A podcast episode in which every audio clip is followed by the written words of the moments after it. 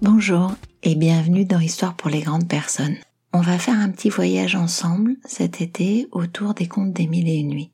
Je pense que je vais vous y emmener chaque semaine. Et chaque semaine, je vous lirai une histoire. Peut-être que parce que c'est compliqué de décider si je lis tout, je lis partie, je lis une histoire ou plusieurs, je vais m'indexer sur une certaine durée. Quelque chose autour de dix minutes et puis si vous avez envie de poursuivre, je mettrai la suite en ligne et vous aurez accès. Je ne sais pas si vous savez ce qu'est l'histoire de Sherazade. J'avais imaginé vous lire le prologue ou le préambule ou les éléments de contexte. Et j'avoue que je me suis censurée parce que tel que je l'ai lu, il est un peu cru. Je ne suis pas sûre qu'il convienne à des oreilles chastes. Et je ne sais pas qui vous êtes derrière derrière le téléphone, derrière l'ordinateur. Donc, bref, je pourrais résumer, mais je vais pas le faire parce que je risquerais de dénaturer, je risquerais de dénaturer l'intention, le détail, et puis je trouve que peut-être que ça vaut le coup que vous fassiez cet effort de lecture. Je vais commencer par contre par le, le premier conte, celui de la première nuit, qui est à mon sens tout à fait entendable. Et je vais vous inviter à ne pas attendre ce que vous trouvez d'habitude dans Histoire pour les grandes personnes. Bien sûr, il va être question de de thèmes un peu fondamentaux pour chacun d'entre nous, tels que la trahison, la tromperie, l'engagement et plein d'autres choses. Mais vous tirez la morale que vous aurez envie de tirer ou pas. En fait, peut-être que juste vous écouterez et vous prendrez plaisir à écouter l'histoire ou pas. Peut-être que juste vous écouterez et prendrez plaisir à découvrir cette histoire. La première histoire, celle de la première nuit au cours de laquelle Sherazade commence à partager ses fabuleuses histoires au roi, s'appelle le conte du marchand et du démon. Et donc la première phrase est Et lorsque ce fut la première nuit, elle dit On raconte, sire, ô roi bienheureux, qu'il y avait une fois un très riche marchand qui avait à son service esclaves et serviteurs. Plusieurs épouses lui avaient donné beaucoup d'enfants, et ses affaires s'étendaient à de nombreux pays. Ayant décidé un jour de voyager, il emplit ses fontes de pain rond et de dattes. Il chevaucha jour et nuit et arriva sain et sauf là où il devait aller. Lorsqu'il eut fini de commercer, il prit le chemin du retour. Au quatrième jour de route, la chaleur devint insupportable. Il aperçut au loin un jardin vers lequel il se dirigea afin de se reposer à l'ombre des arbres. Il parvint à un noyer au pied duquel naissait une source. Il attacha son cheval, s'assit au bord de l'eau et sortit de ses fontes un pain rond et des dattes, qu'il se mit à manger. Il jetait les noyaux tantôt à droite, tantôt à gauche, puis il se leva fit ses ablutions et ses prières. À peine avait-il terminé le salut rituel qu'apparut devant lui un gigantesque démon qui brandissait un sabre et lui dit Je vais te tuer comme tu as tué mon fils. Comment cela répondit le marchand épouvanté. Lorsque tu as mangé les dattes, tu as jeté les noyaux, dont l'un est allé le frapper à la poitrine et l'a tué sur le coup. Il faut donc que tu meurs, comme il est mort.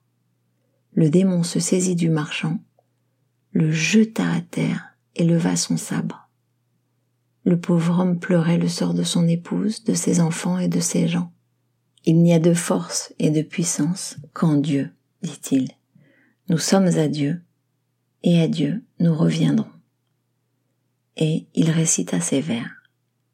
Le temps toujours a deux visages, qu'il vous protège ou vous menace, et la vie en deux se partage. Limpide un jour, bientôt s'altère.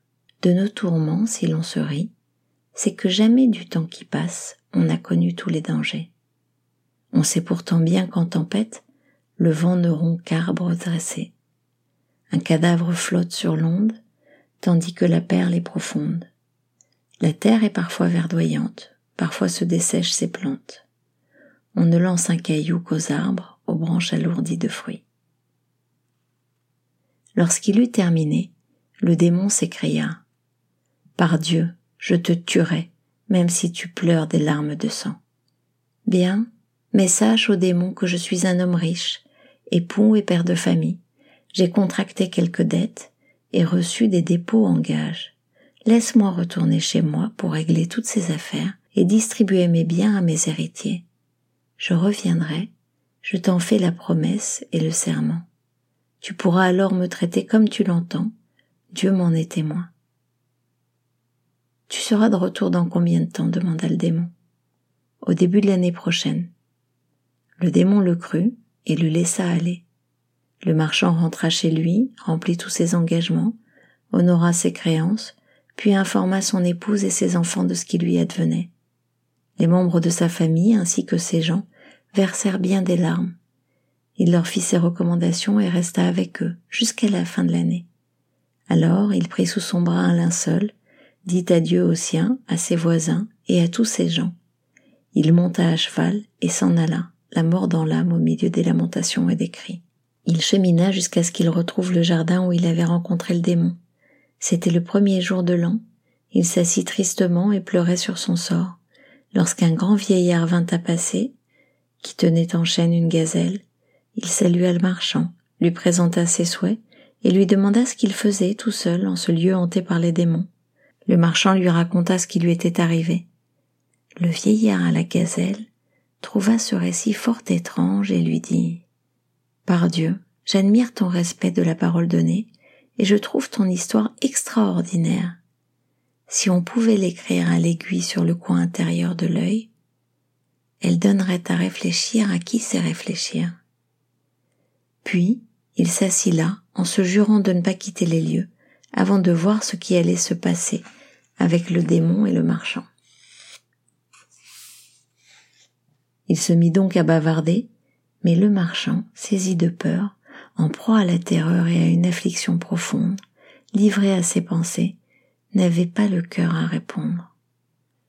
À ce moment-là, un deuxième vieillard vint à passer, qu'accompagnait deux levrettes noires. Il salua et demanda aux deux hommes ce qu'ils attendaient à cet endroit, hanté par les démons. Intrigué par leur récit, il jura qu'il ne quitterait pas les lieux sans assister au dénouement de cette affaire. À peine s'était-il assis à son tour qu'arriva un troisième vieillard. Ce dernier conduisait une mule couleur et tourneau. Il salua et leur demanda ce qu'il faisait là. On lui fit le même récit, qu'il n'est point utile de répéter. Le troisième vieillard, aussi stupéfait que les deux premiers, décida de ne pas quitter les lieux, lui non plus. C'est alors qu'une poussière s'éleva et qu'un immense tourbillon arriva sur eux. Jaillit de l'horizon, la poussière se dissipa, laissant apparaître le démon. Il avait dégainé son sabre, ses yeux étincelaient, il désigna le marchand au milieu du groupe et lui dit Lève-toi pour mourir, comme est mort mon fils, qui était le souffle de ma vie. Le pauvre homme pleura, sanglota, accompagné des trois vieillards qui versaient des larmes et poussaient des lamentations.